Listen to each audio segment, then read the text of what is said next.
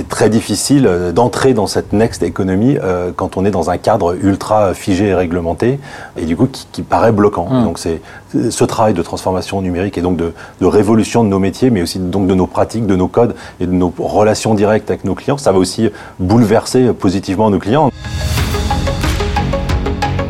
Bonjour, très heureux de vous retrouver à l'occasion de ce nouvel épisode du Hubcast by Hub Institute. L'occasion de mettre à l'honneur un acteur, une actrice de l'écosystème sustainable.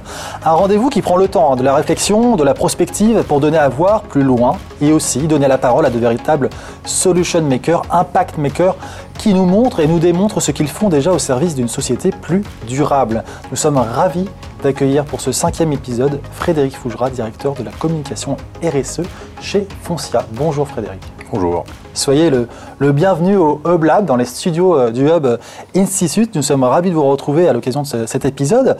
Alors, vous êtes classé euh, parmi les, DIRCOM les plus euh, influents sur Twitter. Vous êtes l'auteur de livres, parmi ceux-là, Un manager au cœur de l'entreprise, Le goût des autres, mes recettes de manager. En début d'année, vous avez sorti également le, le DICO de la com un véritable référence des mots de la communication dont nous encourageons la, la lecture vivement.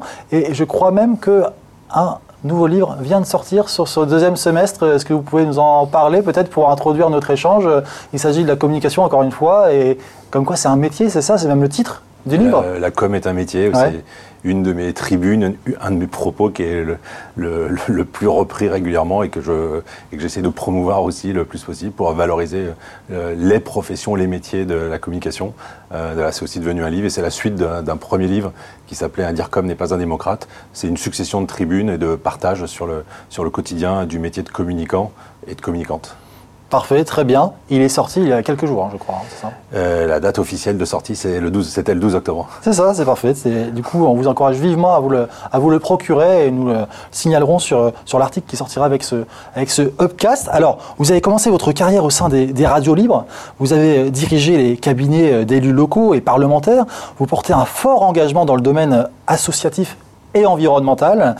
Pouvez-vous revenir justement sur votre parcours, sur votre vocation pour la, communication et vos débuts euh, professionnels, s'il vous plaît, Frédéric?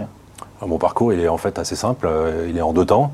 Euh, il est euh, d'abord, je commence à faire des études de droit parce que j'avais j'avais envie d'être avocat et plutôt avec une fibre sociale, c'est-à-dire être l'avocat des plus faibles, des plus pauvres. En fait, ceux qui n'ont pas de moyens financiers, intellectuels, ceux qui ont besoin d'avoir un, soutien dans tous les sens du terme. sauf que j'étais pas fait pour les études. Ceux de les, les, personnes de ma génération, il y avait une chose qu'il fallait pas faire, c'était de l'apprentissage. Moi, c'était certainement l'apprentissage qui m'aurait le mieux convenu, c'est-à-dire apprendre en faisant. Euh, donc je me suis lancé dans des études de droit avec cette volonté de, soutenir, d'aider les autres. Et puis euh, j'ai vite laissé tomber, en fait, euh, parce que c'était la période où les radios libres naissaient en France, où elles commençaient à se développer. Et là, tout d'un coup, j'ai eu une opportunité de travailler et d'apprendre en faisant. Donc du coup, je suis devenu un communicant officiellement, euh, puis un pro de la com, alors que je ne savais pas en fait, euh, faire grand-chose. Et ça m'a amené à être recruté euh, par des élus locaux pour diriger des cabinets de villes moyennes, et puis aussi à, l'Assemblée nationale auprès de parlementaires. Et j'ai fait ça pendant un peu moins de 15 ans. Et, puis, et ensuite, j'ai eu envie de basculer et de passer dans le, dans le secteur privé. Et là, j'ai eu l'opportunité de rencontrer un grand patron qui s'appelle Philippe Salle, qui était président du groupe Védior à l'époque, qui est devenu Randstad aujourd'hui. et ça fait près de 20 ans que je bosse avec lui. on a fait cinq groupes ensemble. et c'est aujourd'hui le président du groupe Foncia, donc c'est toujours mon président. donc voilà l'aventure professionnelle. On a une partie publique, une partie privée. Et puis l'apprentissage de la communication, un peu sur le terrain, dans le monde politique et dans le monde public, et puis euh, le transposer ensuite euh, dans le, dans le secteur privé. Merci beaucoup pour ce premier euh, témoignage. Effectivement, la fidélité aussi dans le rapport professionnel qui l'emporte parfois aussi sur, sur, sur, les sujets. Enfin, comment, vous évaluez cette, cette, relation que vous avez avec, lui, justement, d'accompagnement comme ça sur ces dernières années bah, Pour moi, l'humain, c'est bien, bien plus important que l'entreprise ou la marque. Donc, ce qui est, pour moi, ce qui est très important, euh, c'est avec qui on travaille mm. et, quel va être le quotidien avec les personnes qui vous entourent. Donc c'est de la même façon le patron que les équipes avec lesquelles on travaille. Donc après, passer d'une entreprise à une autre, bah, c'est hyper intéressant.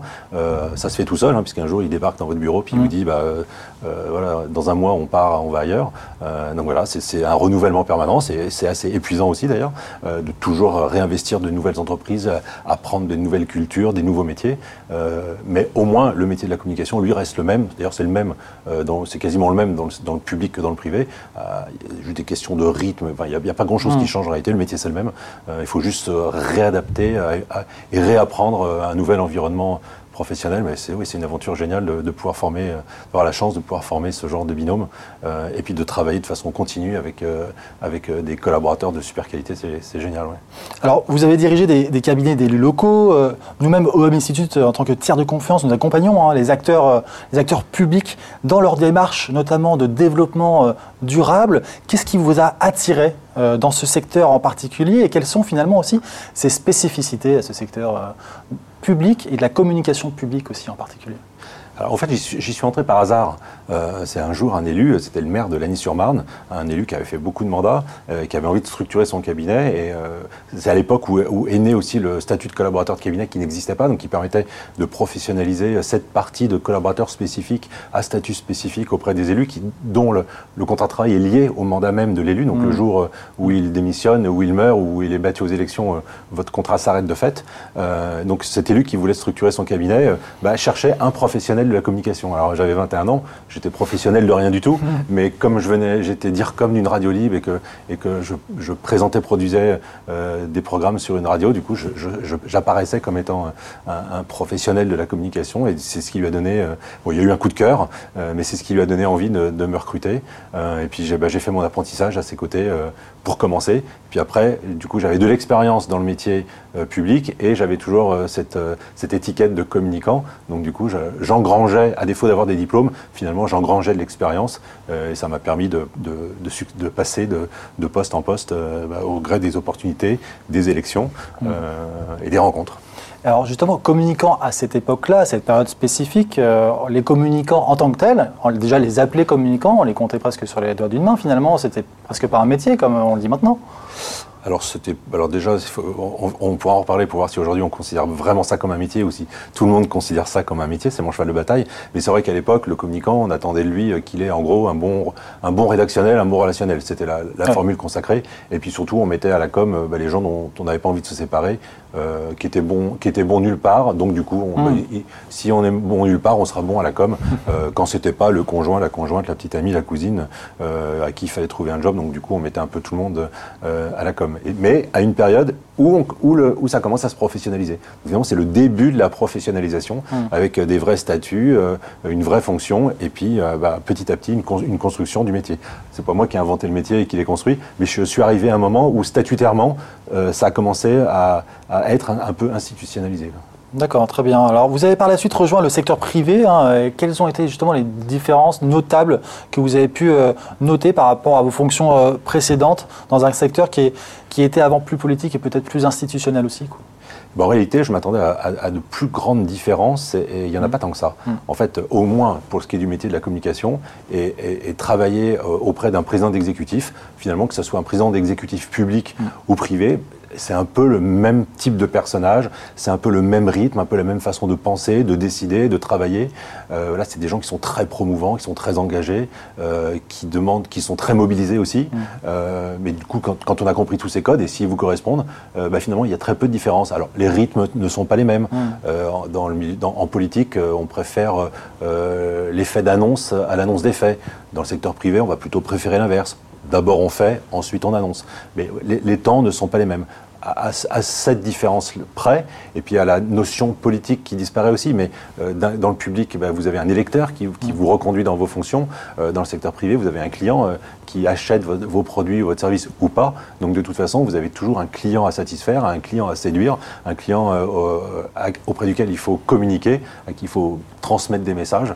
Donc les, métiers sont assez proches d'un côté comme de l'autre. Mmh. Et finalement, alors du coup, cet aspect communicant, est-ce que si vous deviez formuler par un guide, mais quelque part les best practices, vous l'avez déjà un petit peu évoqué, les best practices d'un bon communicant, quelle serait-elle serait euh, cette best practice selon vous? Je ne sais pas si je parle de best practice, mais peut-être au moins, en tout cas, de, de qualité et de compétences. Oui, tout à fait. Euh, dire, une qualité, la qualité, et qui est vraiment propre aussi euh, à la communication politique, c'est celle de l'empathie. Mm. Je pense qu'un communicant euh, qui ne sait pas faire preuve d'empathie, c'est-à-dire qui n'a pas la capacité d'observer, de, comprendre, de, réaliser à qui il a affaire, il va avoir du mal à, transmettre des messages, à transmettre des émotions si, s'il sait ni à qui il a affaire, et s'il ne comprend pas la, personne qui est en face de lui. Pour ce qui est des compétences, je, je dis souvent, c'est pas moi qui l'ai inventé, mais j'ai repris cette formule que les compétences du communicant, elles tombent pas du ciel. Mmh versus euh, bon relationnel, bon rédactionnel. Euh, moi, j'en vois, vois, cinq principales. Le premier, c'est le sens politique. C'est bizarre parce que ça fait un peu le lien avec le sujet, le, sujet précédent, mais le sens politique, c'est essentiel, à mon avis, en communication. Euh, il faut savoir évoluer dans, dans des relations formelles, informelles, il faut comprendre, sentir les gens. Donc, tout ça est très lié à l'empathie, le sens politique, et c'est ce qui manque le plus aux gens de façon générale et aussi peut-être aux collaborateurs ou collaboratrices dans la communication. La deuxième compétence, c'est la créativité. C'est-à-dire, on doit être une force créative. Euh, on ne peut pas faire de la com si on n'a pas d'idées. On ne peut pas faire de la com si on est bloqué dans des idées, euh, si on n'a pas le sens du risque, si on ne veut pas tester des nouvelles choses, euh, si on n'a pas envie d'innover. Si on innover, c'est un peu un, mot, un mot fourre-tout, mais si on n'a pas envie d'inventer quelque chose de différent, si on est juste là pour reproduire ce qui a déjà existé, on ne peut pas aller bien loin. C'est ce que vous soulignez en vous lisant ne pas penser d'abord au livrable avant le concept finalement. D'abord penser au concept, à l'innovation, à la création. Peut-être qu'on reviendra sur, sur ce point ultra important dans la communication. Euh, mais, effectivement, donc, le fait d'être une force créative, c'est super important. Maîtriser l'intelligence de la marque. On est dans un pays où on a, une faible culture de la marque et même chose dans les métiers de la communication. Mm. On, a une vision assez euh, restreinte de la marque. La marque, souvent, on la réduit à un logo, donc un nom qui sonne bien, euh, enfin, un nom, pardon, qui sonne bien, et puis un logo, une belle image. En fait, ça, c'est la fin de la marque la marque, c'est une histoire, c'est un concept, c'est qu'est-ce que j'ai à raconter euh, derrière cette marque, comment je la construis, et puis après, je lui donne un nom, et après, je, la dessine si je veux lui donner un aspect, un aspect euh, semi-figuratif. Donc cette intelligence de la marque, euh, souvent, elle manque, en tout cas, elle est très importante dans les compétences du communicant. La quatrième compétence, c'est, je dirais, d'être un stratège des RP. Les relations presse, c'est très important en communication, et les relations presse, c'est pas seulement savoir rédiger un communiqué de presse, même si quand on sait le faire, c'est déjà pas mal, mais c'est aussi savoir angler un sujet, euh, angler un sujet, c'est-à-dire le même sujet, mais l'adresser à des journalistes qui traitent euh, de sujets différents, mais qui, vous concernent, euh, savoir faire un titre, savoir faire un chapeau, savoir créer et entretenir des relations presse. Bah ça, c'est hyper important en, matière de communication. Quand on n'a pas cette, cette dimension-là, ça peut être un souci. Et peut-être que la cinquième compétence, en fait, c'est d'être un digital native. Alors évidemment, moi qui dis ça, mhm. qui suis un, un quinca bien dépassé, euh, ça peut paraître euh, surprenant. Mais euh, enfin, soit on est monté dans le train, soit on n'est pas monté dans le train. Mais on ne peut pas ne pas penser digital aujourd'hui. Et penser digital, c'est n'est pas forcément penser la techno. Moi, je n'ai pas les compétences pour développer des technos. En revanche, je dois savoir ce, que la techno me permet de faire purement de façon technologique, mais aussi euh, de point de vue éditorial.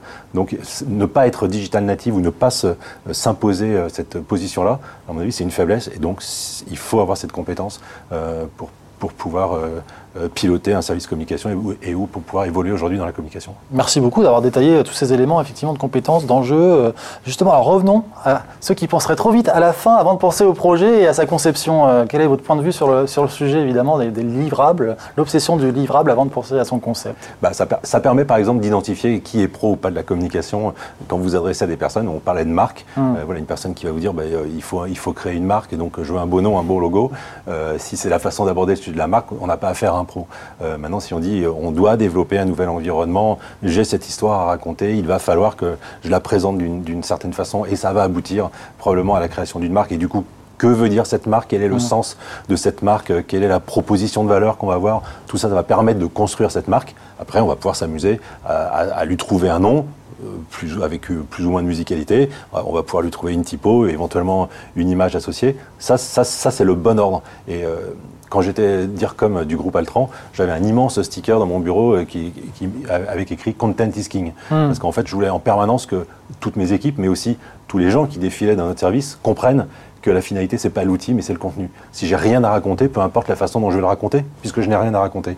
Donc quand on entend des gens venir vous dire, il me faut une newsletter, tiens, il faut créer un journal, tiens, il me faut un magazine, tiens, il me faut une page Facebook, ok, mais pourquoi? Pourquoi faire pour, pour dire quoi Qu'est-ce que j'ai raconté En fait, l'important, c'est de savoir ce qu'on a raconté. Et une fois qu'on sait ce qu'on a raconté, après, on peut aussi réfléchir à qui on doit le raconter. Et à ce moment-là, on peut réfléchir à l'outil, c'est-à-dire le, meilleur vecteur pour toucher la cible euh, que l'on souhaite toucher par rapport à ce qu'on a raconté. Et, souvent, on aborde la communication parce que c'est plus facile mm. de voir, de parler du résultat. Quoi. Tiens, je veux un film, mais un film je vais en faire quoi, je vais le publier où, qui va le voir, comment, comment je vais le promouvoir? Non, c'est qu'est-ce que j'ai à raconter, et après je réfléchis à la façon de, de, le présenter, de le partager, de le promouvoir. Très bien. Alors pour conclure cette deuxième partie euh, de notre échange, parmi euh, vos convictions que vous portez euh, fortement, évidemment la communication, mais aussi le management. Vous avez écrit un livre hein, dédié au management, vous faites deux livres, vous faites régulièrement des tribunes aussi sur Focus RH, me semble-t-il.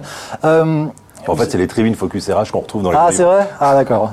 Les livres sont des compiles, quoi. comment Est-ce que justement, c'est une équipe aussi qui est autour, c'est l'inclusivité, ça vous portez fortement pour pouvoir porter justement ces, ces projets. Quelles sont, selon vous, Frédéric Fougera, les bonnes pratiques à adopter pour être plus inclusif? Ça, c'est un, sujet qui vous tient particulièrement à cœur. ça me tient super à cœur, mais déjà, vous avez évoqué l'équipe. Je, pense que le, plus, le travail le plus compliqué pour un manager, c'est de créer une équipe, de constituer une équipe, hmm. de réunir une équipe et de la faire fonctionner. Une équipe, pour moi, ça doit être, ça doit pas être des clones, ça doit être des gens qui sont tous différents, euh, qui ont des personnalités plus ou moins fortes et, où personne ne gêne l'autre. C'est-à-dire que je peux avoir trois très très fortes personnalités dans l'équipe, mais elles ne doivent pas venir se cannibaliser et elles ne doivent pas empêcher les autres d'exister. Et donc ce travail de recrutement, euh, il, est, essentiel dans, le rôle du manager. Et dans ce travail, de mon point de vue, il faut aussi que l'équipe soit très différente et très diverse ça peut peut-être paraître évident pour, euh, pour une direction de communication, mais je pense que c'est vrai pour n'importe quelle direction. Euh, moi, j'ai pas le sentiment que je vais être très créatif si je ne recrute que des gens qui me ressemblent ou que des gens qui sont issus de mon quartier ou, ou de l'école dans laquelle je n'ai pas été diplômé puisque je, je, je, je, ne suis pas allé dans une grande école. Mais euh, voilà, sur le principe, souvent, on recrute à la facilité euh, par une cooptation mmh. et par des liens très courts en fait, euh, la diversité me paraît euh, hyper importante. J'utilise souvent l'exemple des cinq doigts de la main. Mm. Euh, si j'avais cinq pouces, je ne ferais peut-être pas les mêmes choses qu'avec cinq doigts différents. Et donc, il faut il faut cette diversité et cette diversité, elle n'arrive pas toute seule. C'est pas le fruit du hasard, c'est pas parce qu'on a une gueule sympa, on a une bonne réputation euh, que tout d'un coup les, recrutements, euh, les personnes qui vont postuler pour venir travailler chez vous euh, vont être issues de, milieux culturels, d'origine, de quartiers, d'écoles différentes la diversité, il faut aller la chercher. Donc c'est-à-dire que c'est une décision, c'est une décision politique. Vous, vous décidez ou pas de le faire. Et si vous décidez de le faire, ben vous y arrivez parce que c'est assez facile. C'est un peu plus compliqué que de, que de prendre ce qui arrive tout de suite facilement, mais, mais si vous le décidez, vous arrivez à le faire. Merci beaucoup pour ce, pour ce partage. Alors on va aborder la partie des enjeux. On les a déjà beaucoup abordés et c'est aussi un peu le fil rouge hein, finalement des enjeux que vous, vous, abordez. Mais un retour voilà, sur l'année 2020 euh, qui a été marquée hein, par, la crise, euh, par la crise sanitaire et sociale et économique euh, sans précédent. Comment est-ce que l'immobilier a su se réinventer dans, ce, dans un contexte post-pandémique. Euh, racontez-nous un peu comment euh, voilà, vous avez vécu les, choses, comment vous avez réagi, anticipé peut-être aussi. Euh. Alors, Anticiper, oui, en fait, on n'a pas anticipé parce qu'on avait imaginé qu'il y aurait cette crise, hum. mais il se trouve qu'à l'arrivée de Philippe Salle, donc l'actuel et le nouveau et actuel président du groupe Foncia, dès son arrivée, il a décidé d'engager un grand plan de transformation numérique. Et donc, il a, il a, mis il a commencé à mettre en place euh, toute une transformation, euh, voire une, une, petite révolution dans l'entreprise, euh, qui s'est trouvée particulièrement efficace le jour où, où, le confinement est arrivé et où on a pu basculer intégralement en télétravail, ce à quoi l'entreprise n'était pas prête quelques mois, quelques années avant. donc, de ce côté-là, il y a eu cet aspect visionnaire qui a permis finalement de répondre à un, un besoin inattendu, mais qui était immédiat, et, et, ce qui a permis à l'entreprise d'assurer une continuité de service, mais totale, euh, ce, que, ce, dont nous n'aurions pas été capables mm. quelques années auparavant. Enfin, ça veut dire que beaucoup de nos collaborateurs auraient dû euh, rester en agence ou en cabinet euh, pour pouvoir assurer cette continuité de service. Donc ça a permis de protéger les collaborateurs et ça a permis de servir les clients sans interruption. cette vision, elle était au départ faite pour avec le souhait de transformer un métier, un métier qui est extrêmement réglementé, euh, on est dans les services immobiliers chez Foncia, on est dans les services immobiliers résidentiels. Je peux peut-être euh, dire en, deux mots de quoi il s'agit. Euh, il s'agit de l'administration de biens, c'est-à-dire la gestion d'immeubles, de, ce qu'on appelle les syndics de copropriété d'un côté, et puis la gestion locative de l'autre. Vous avez investi dans un studio, dans un appartement, et vous voulez vous assurer un, minimum de revenus locatifs, et vous nous le confiez pour que ce soit nous qui gérions et qui vous assurions qu'il y a toujours un locataire dans votre logement et que vous puissiez percevoir vos loyers. On est également un acteur important dans la transaction immobilière ça, c'est un, un, métier à côté de l'administration de biens. Et donc ces métiers de l'administration de biens sont ultra réglementés. Et donc quand on est ultra réglementé, ben, en gros, euh, c'est un peu sclérosé, ça ne bouge pas tellement. Pourtant, la vie, elle, la société, elle, évolue, elle continue d'évoluer. Et, nous, on était, enfin, nous, euh, ce, métier euh, était assez, bloqué. Et donc, Philippe Salle, qui est, un ingénieur à l'origine, a essayé d'imaginer en quoi la technologie pouvait faire évoluer ce métier sans affecter le, tout l'aspect réglementaire il se passe quoi? On est dans des métiers euh, où on attend de nous que nous soyons des experts juridiques et comptables. Euh, et on est reconnu, Foncia est reconnu justement pour sa qualité euh, son expertise juridique et comptable. mais ça, ça pouvait. Le risque, c'était que ce soit au détriment du service client et de la qualité de service client.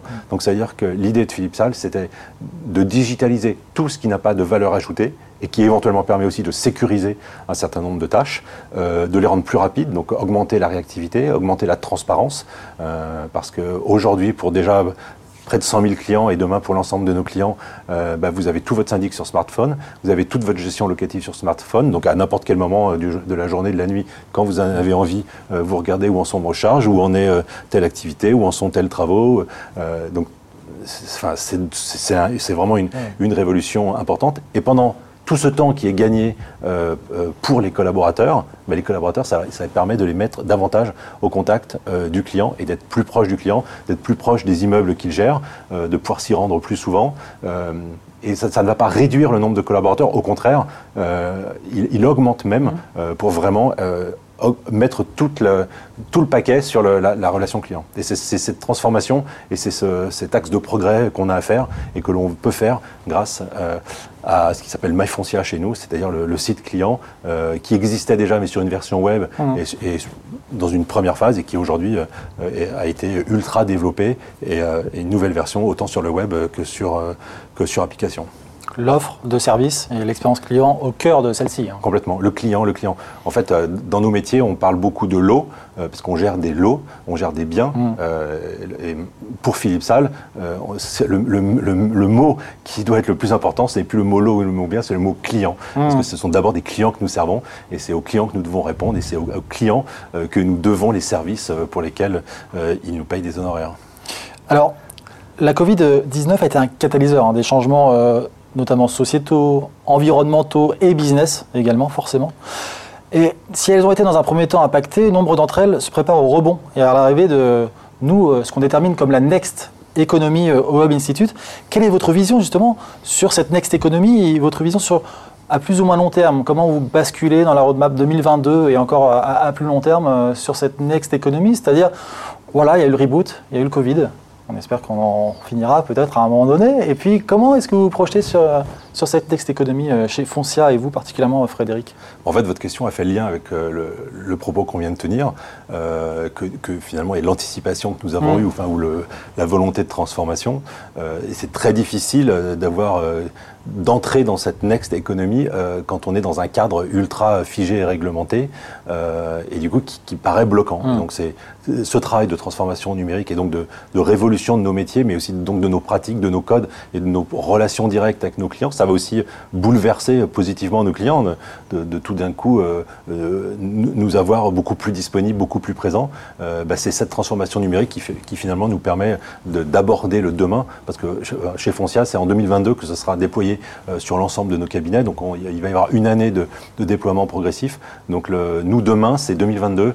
À partir de 2022, on rentre dans le, dans le demain et dans le futur. Et on sent aussi le sens politique. Gouverner, c'est prévoir quelque part l'anticipation aussi qu'on voit là. Exactement, exactement. Mais Philippe Salle, le, président de Foncia, il a cette qualité dans, l'ensemble des entreprises euh, euh, qu'il a pu présider ou, et, diriger, euh, c'est qu'en fait, il a toujours sélectionné des entreprises qui en fait étaient des, pépites, hmm. qui avaient un potentiel dingue, mais qui, n'étaient pas forcément exploitées. Et donc, c'est justement sa vision, souvent sa vision aussi technologique, qui fait que son apport dans ces entreprises, ça a été de les développer mais parce qu'elles étaient, elles avaient tout ce potentiel pour être développées, mais par contre, il manquait une vision où il manquait le, petit plus qui permettait de, euh, j'aime pas trop le mot disruptif, il est, un peu trop publicitaire, mais en tout cas de casser certains codes et puis de, et puis de, porter ces, de mm. lancer ces, euh, ces, entreprises sur un, rail en direction de l'avenir. Oui, on aura très bien compris le, message. Je vous propose d'aborder maintenant les engagements plus RSE et, durables.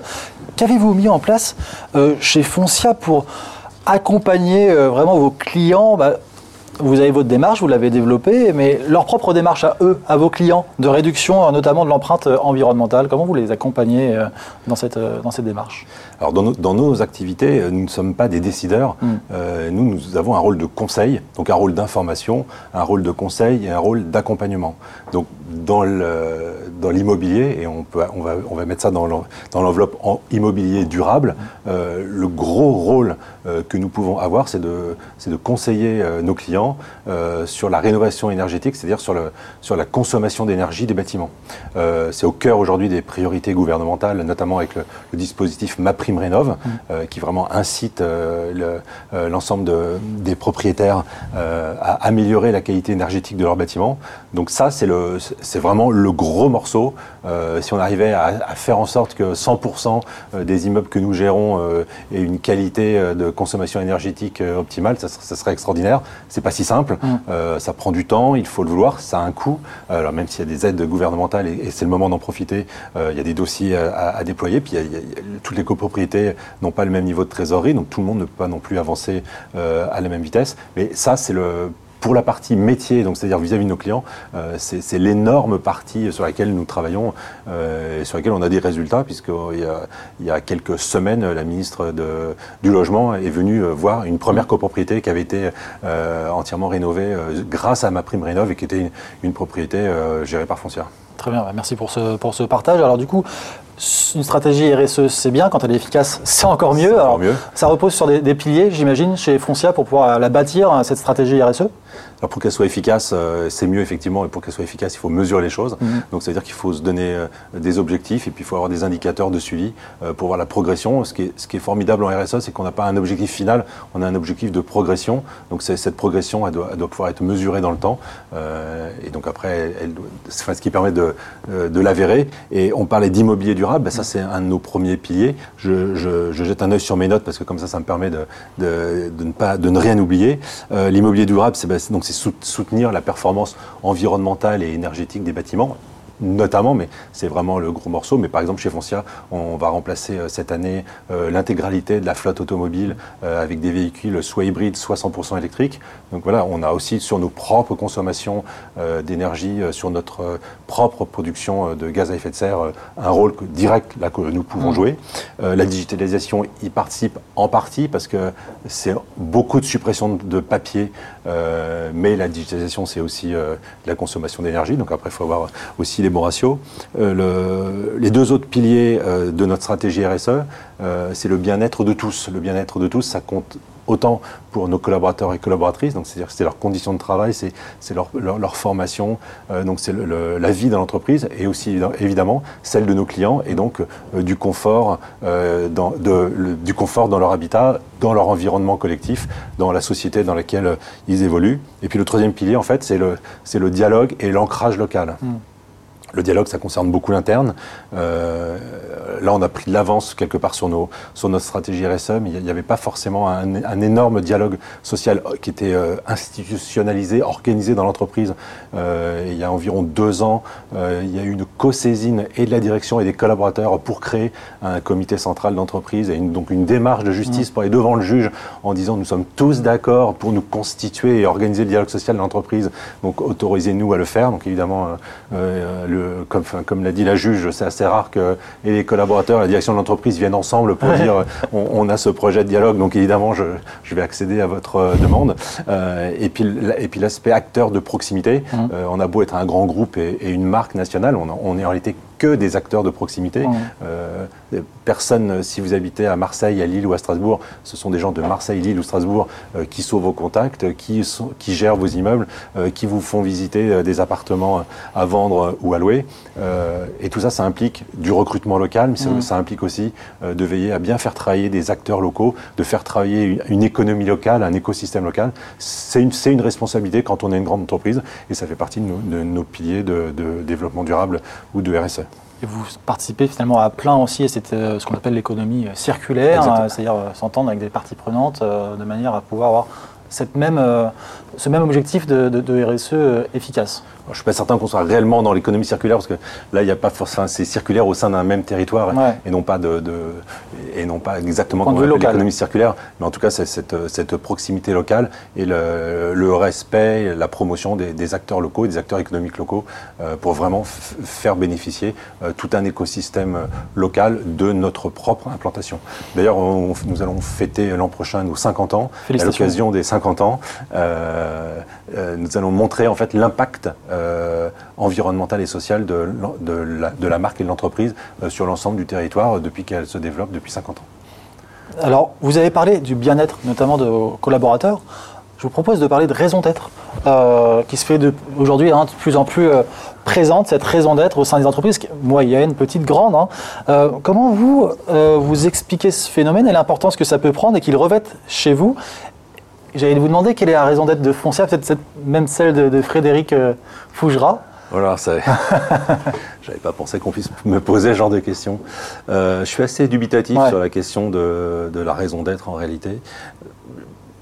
J'ai pas bien compris en fait ce qu'on voulait mettre euh, derrière ce principe de, raison d'être. J'imagine, je crois comprendre qu'on a envie de montrer quelle est l'ambition de l'entreprise et peut-être l'ambition au-delà de son business ça me paraît pas très. Le concept me paraît euh, encore assez flou et assez virtuel. Euh, alors quand on est une, grande entreprise d'énergie où, où, on annonce que, où on affiche que sa raison d'être, euh, c'est de produire à terme 100% d'énergie décarbonée, bah, là je comprends. je comprends. quand on est un fabricant de cigarettes et qu'on annonce que sa raison d'être c'est de faire arrêter les gens de fumer, là je comprends pas.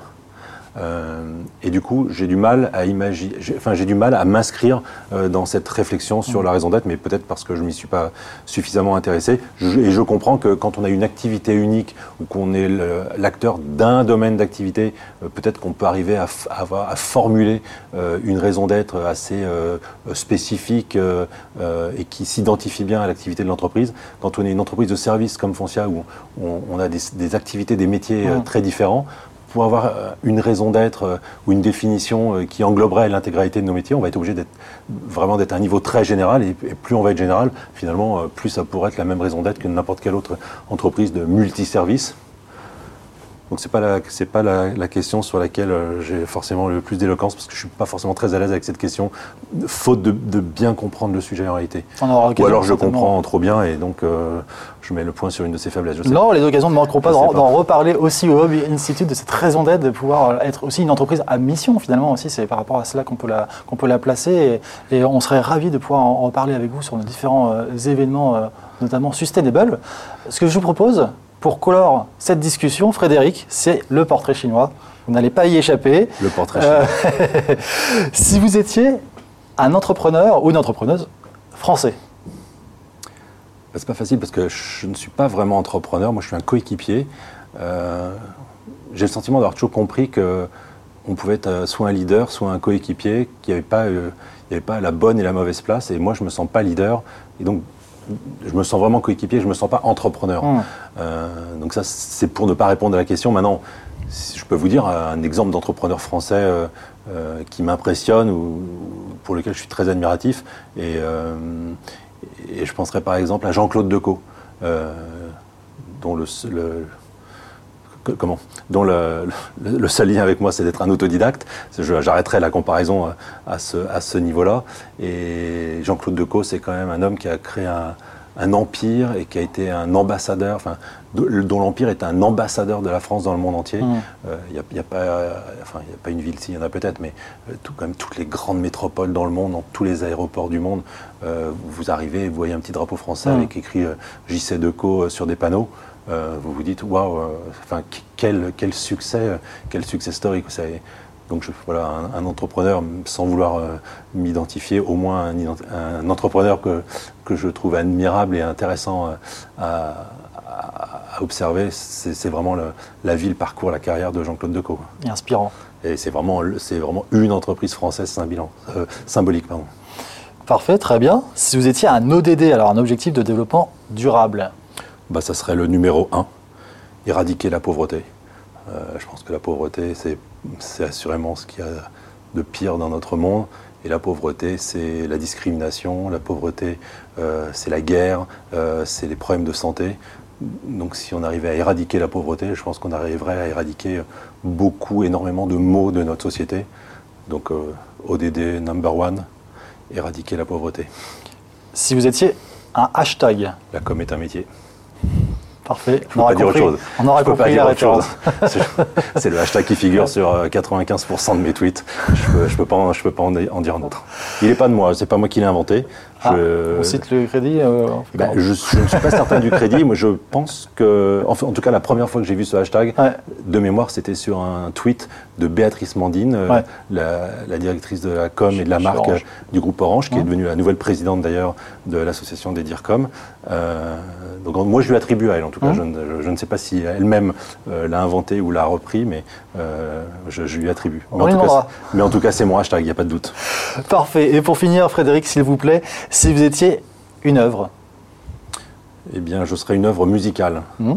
Parce que la musique, c'est la liberté. Euh, c'est même une des, une des, choses qui est interdite dans certaines dictatures, parce que la musique permet de rêver, et, dans certaines dictatures, on n'a même pas le droit de rêver. Donc si j'étais une œuvre, je serais une œuvre musicale, parce que c'est la liberté.